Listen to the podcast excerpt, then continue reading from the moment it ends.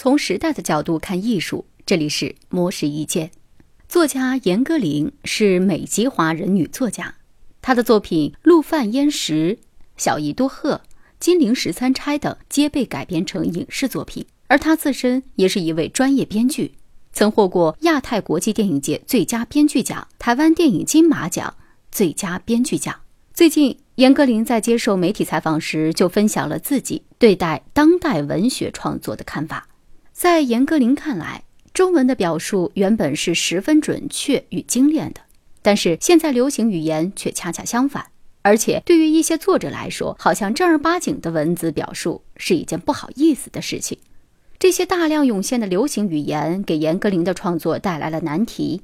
他发现，如果自己不用这类语言写当代小说，旁人会说他不接地气；可是如果使用了，又害怕将来会找不到词语。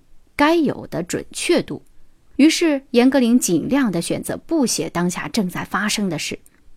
严歌苓还表示，写作最大的敌人是懒惰。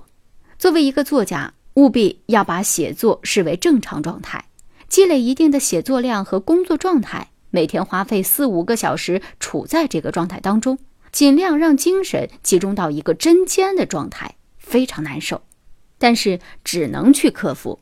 即使是遇到写作思路受阻的时候，也要坐到写字桌前，直到打开卡住的地方。